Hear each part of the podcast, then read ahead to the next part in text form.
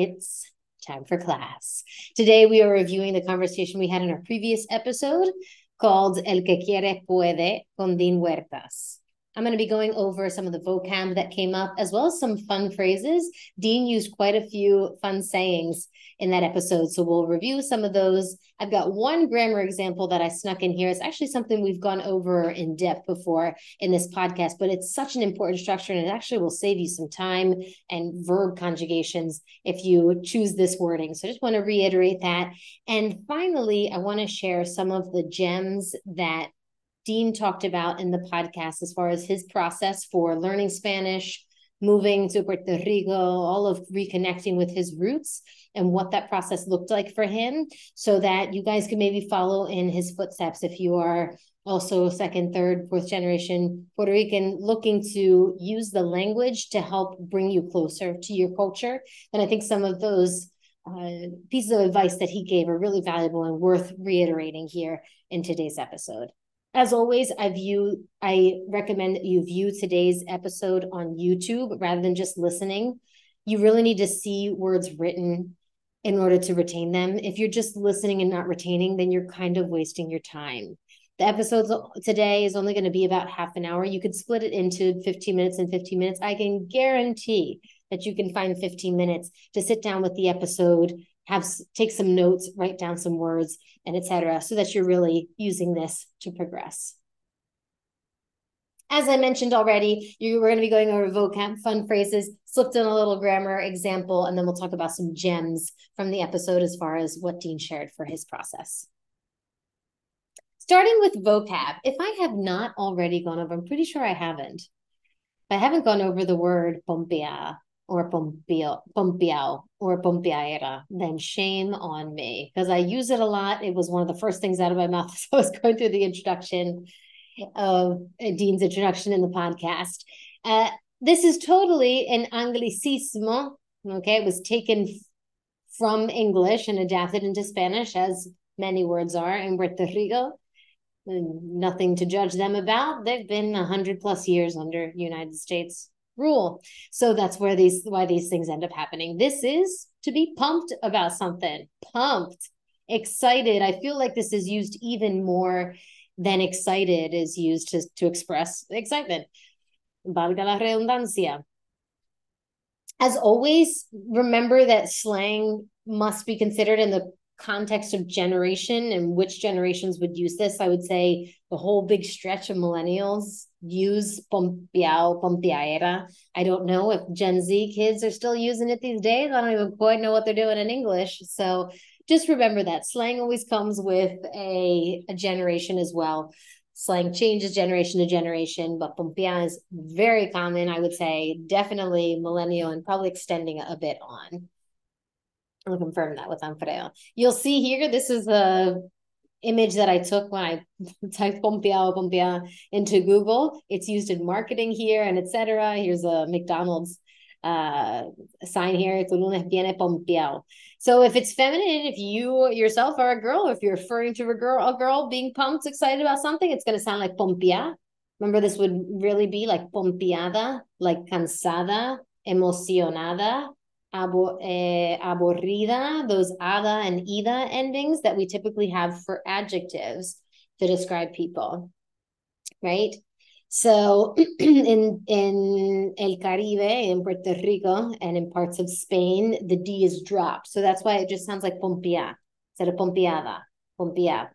Eh, or for masculine, that would have been originally pompeado, pompeado, but that D is dropped, so it sounds like pompeo.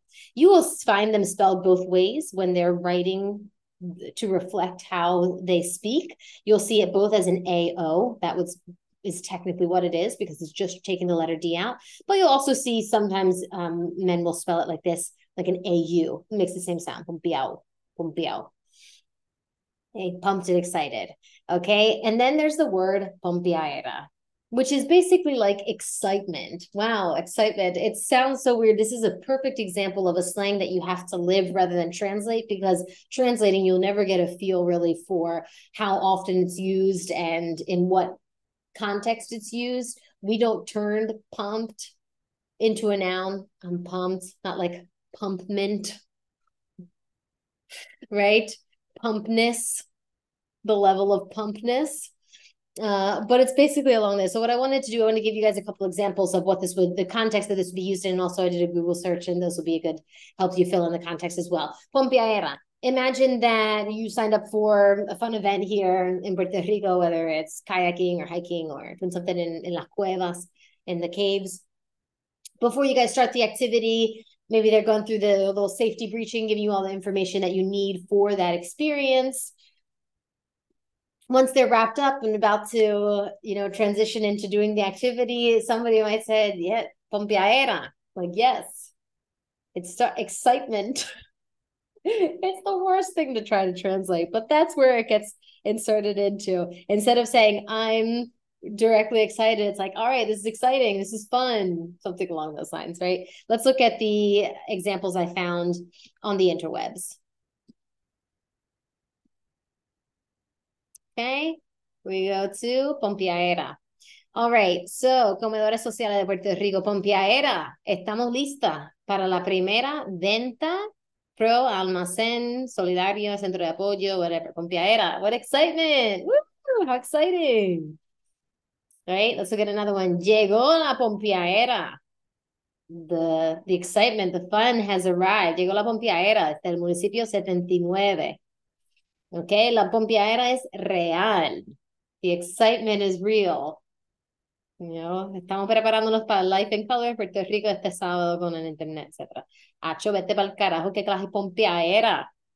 that had to be for his concert. I think that was un verano sin ti. All right, so just the qué clase con pompiadera, qué clase is a whole nother set of slang. Again, remarking on the level of something, the level of excitement. Okay. So there is pompeado, pompeaera. Good to have because it feels like something we'd naturally use in English anyway if you if you use pumped. Another word that would have come up quite a few times in this podcast, I want to make sure you guys had the word for roots, mis raíces, mis raíces. Okay, so that would be my roots. La raíz, it's feminine. When it's singular, it ends with a Z. La raíz. Notice that there's also an accent mark over the I to separate the A and the I sound. Raíz, raíz. Okay, when it's plural, las raíces, that Z turns into a C. Raíces. Okay, but not when referring to hair, as I found out in the last hair appointment that I had. I was like, sí, las raíces no son rubia, rubias. It would be since raíces is plural. And she was like, oh, and then we I asked her about it later. Uh, it's el crecimiento. How boring. The growth. I prefer roots, but it doesn't work here. Okay, so roots, unless the person has heard that, if it's if it happens, if you happen to have a uh, hairdresser who knows a lot of English and has heard that so much in English, they might use that as adopting it from English sort of back translating. But my hairdresser had no idea. El crecimiento when it's roots for your hair. But otherwise, you know, raíz, raíces, you can use this for literally roots of a plant or roots figuratively, the roots of where you come from, your background, your family, etc. That's kind of it on vocab. We're going to skip to phrases now. Fun phrases. So this came up right in the beginning as well. Uh, Dean said, más feliz como una lombriz. And she said como el lombriz, but it's a, it's feminine. And the phrase is feliz como una lombriz. Which, do we say happy as a worm?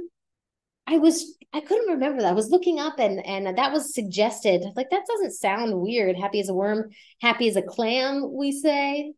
Cool as a cucumber. You know what I'm saying? It's all along those lines. It's a fun little, silly little expression just to say, I'm happy. Happy as a clam. Okay, feliz como una lombriz. It can be más feliz. I saw it as más feliz como una lombriz. I saw it feliz como una lombriz. I saw sé feliz como una lombriz. Sé is ser in command form for tú. So it would be be, be happy as a, as a worm. Okay, sé feliz como una lombriz. Fun one. All right, el pan de Dios. So Dean used this in the context of talking about when people come to Puerto Rico and la humildad, the humility that you need to have, being humble, being open to learn, saying, recognizing that you don't know everything. So I think where he was going with this phrase was actually how we use it in English, where we said, where we say that somebody thinks they are God's gift to blah blah.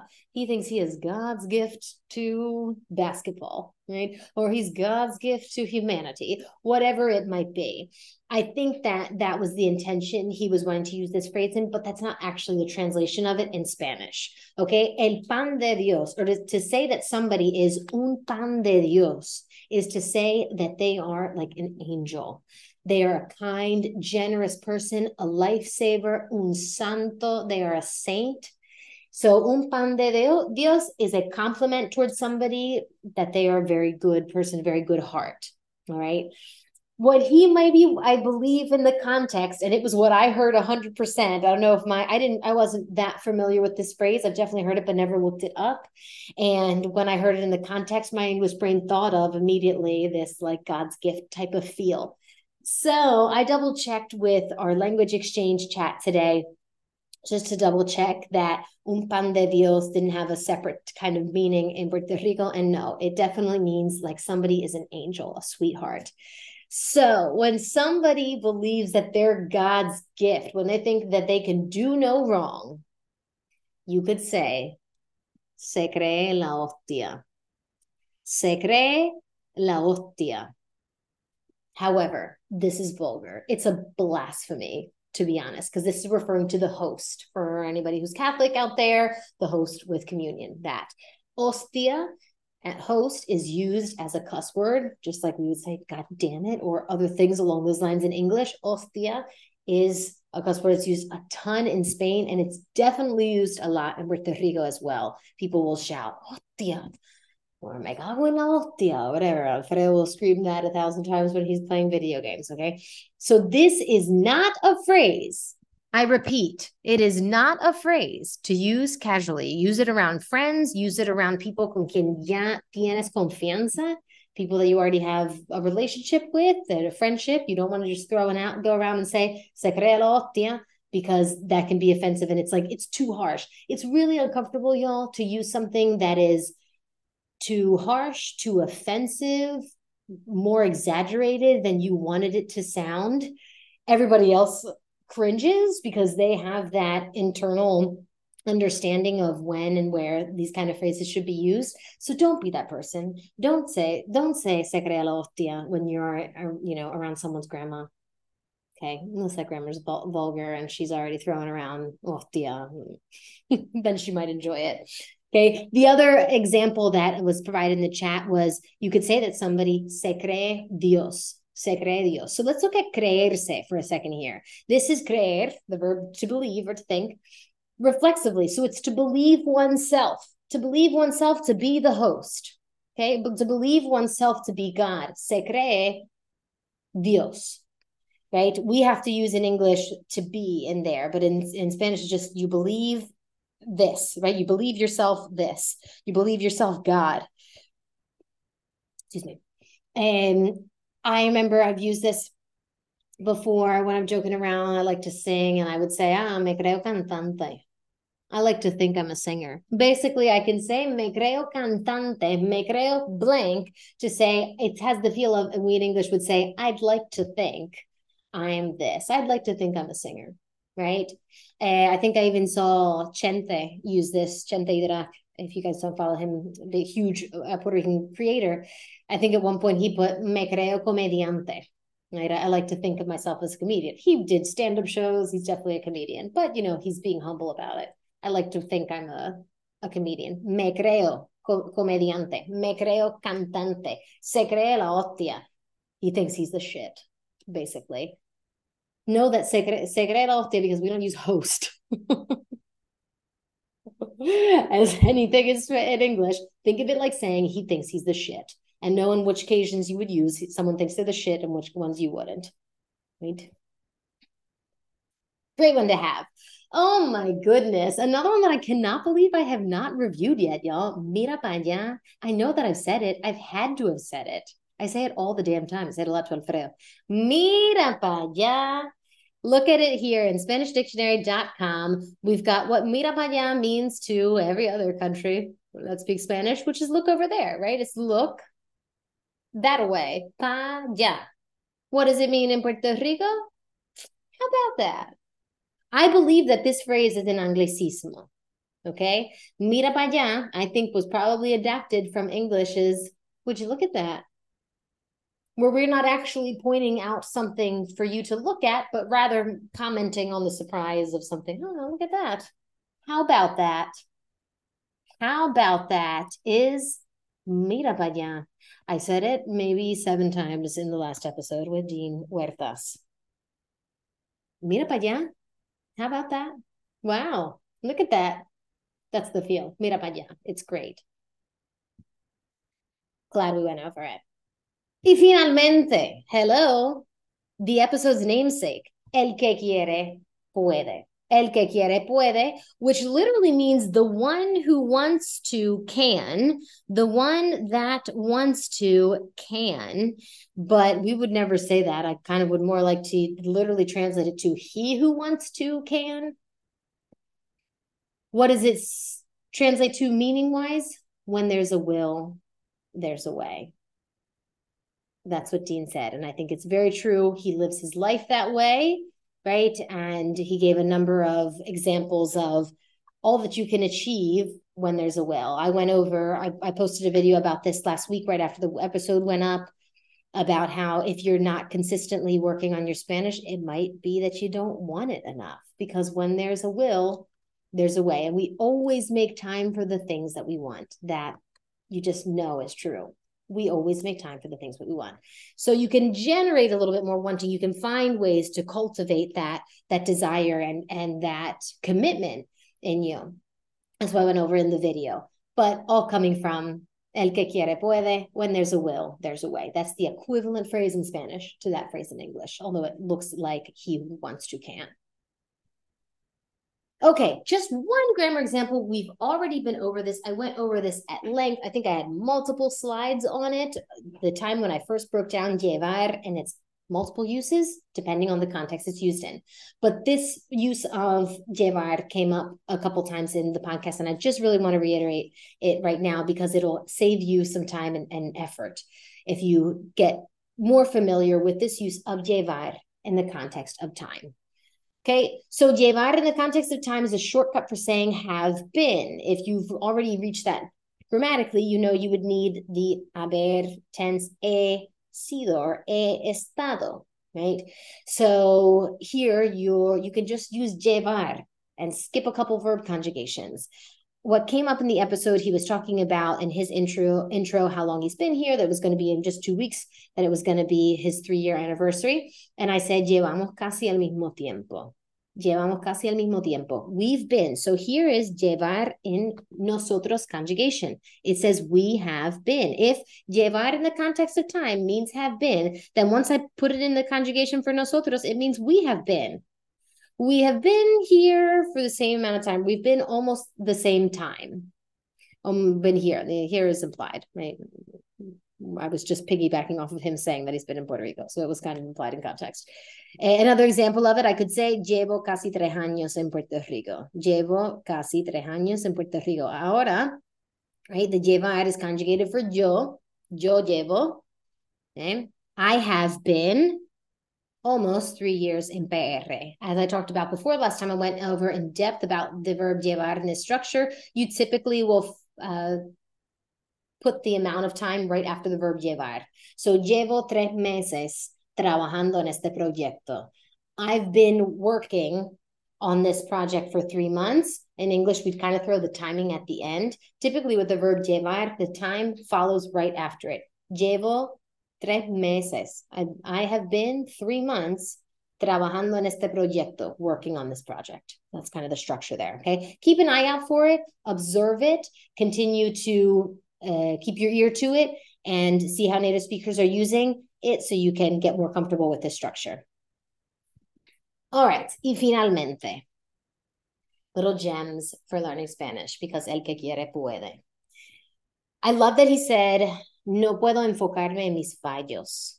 Okay. That means I can't focus on my failures. He was talking about the mistakes he's made previously in, in Spanish, how maybe he has gotten bullied from family members or other Spanish speakers. Uh, but that is not a productive mindset for you to move forward, right? We all can be aware of that. So, not focusing, not getting yourself down, not replaying your mistake, not replaying the embarrassment that you felt in your mind, having enough discipline over your mind to say, I don't need to do that because it's damaging to my overall self-esteem in the pro- progress and my over and sorry, my overall self-esteem in the process and to my progress because if I continue to feel shame about things that happened in the past, then I'm not willing to make myself be uncomfortable, all the things that I need to do in order to move forward and, and progress in Spanish. Okay. He said, Tengo que enfocarme en cómo puedo crecer. I have to focus on how I can grow. Hay que seguir aprendiendo a diario. You got to keep learning daily. Love that mindset. Look forward Okay. Keep looking forward. You don't need to look back. There's no reason that things that have happened in the past should be dictating your future. And especially if something that means a lot to you, it will bring you closer to your culture. Una forma de recuperar la confianza.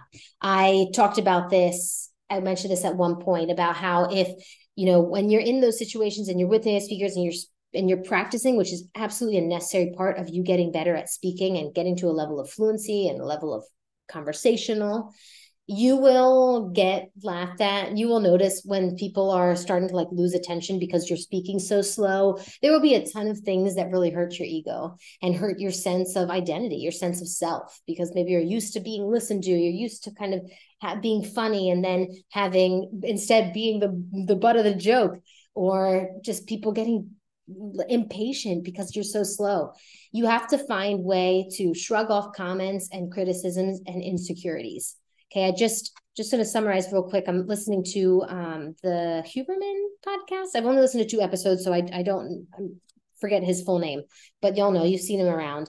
Um, he did a an episode on growth mindset and how important is it an experiment with kids, and the kids either received feedback that was kind of related to identity like you're so smart you're so you're so athletic uh, you're such a good whatever all sort of adjectives versus feedback that was based on effort.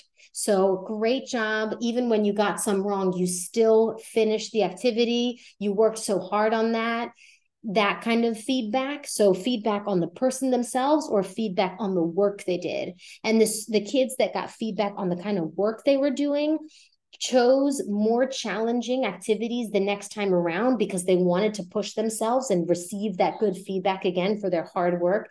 And they performed better the next time around. Okay. So the ones who got more feedback based on identity, you're so intelligent, you're so athletic, whatever, actually chose less difficult activities because they felt like they had to maintain that standard of the identity. They didn't want to disappoint being the smart kid right? And they were also more likely to lie about their results in the future, again, to maintain that identity that they've come to associate with themselves of being the smart kid, etc. So maybe your way of recuperar la confianza, de recuperar la confianza would be something along the way of I'm so proud of that I'm that I'm doing this. I'm so proud of my commitment and the hard work that I'm doing. I'm so proud of putting myself in uncomfortable situations so that I can grow and progress those might be the type of things that you say to yourself in a moment where your confidence has been shot down so that you pick yourself back up again and keep doing the work.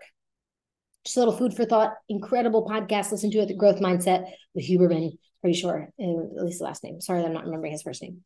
Uh, Dean also mentioned that he cambió todo a español. Cambió todo a español. La radio, su música. He listened every single day to get his brain in there, to get his brain in the process of, you know, we're, we're doing Spanish. Okay. So he sat down with the lyrics. This is something when I picked up Spanish, this is where I started. I looked at the songs that I love and sat down with the lyrics and learned the vocab, add the vocab to my flashcards, learned and, and spent nights where I was just singing along, right? So it's a very fun way to practice if you love music and it's really can really help your overall pronunciation and retaining vocab psh, ni se diga it'll help you so much. If you learn a line in a song you will never forget that vocab word.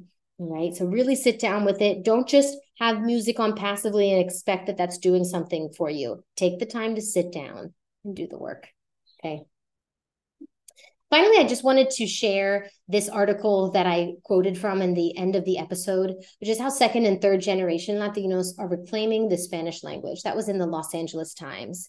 And down here, we'll see the quote that I used. There are 62.1 million Latinos in the US, says David Hayes Bautista, director of the Center of the Study of Latin, Latino Health and Culture at UCLA, which means there are 62.1 million ways of experiencing being Latino.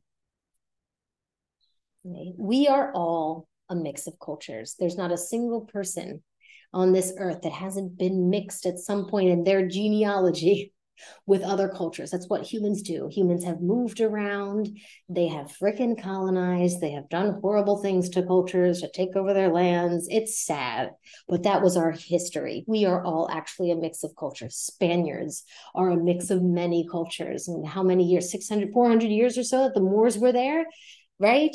They're right there on the tip of Africa versus what it's like more in the north of Spain. It's a huge mix of culture. There's different dialects, different languages in Spain. Puerto Rico is a mix of cultures. The whole United States is. It's what makes us so beautiful, I think.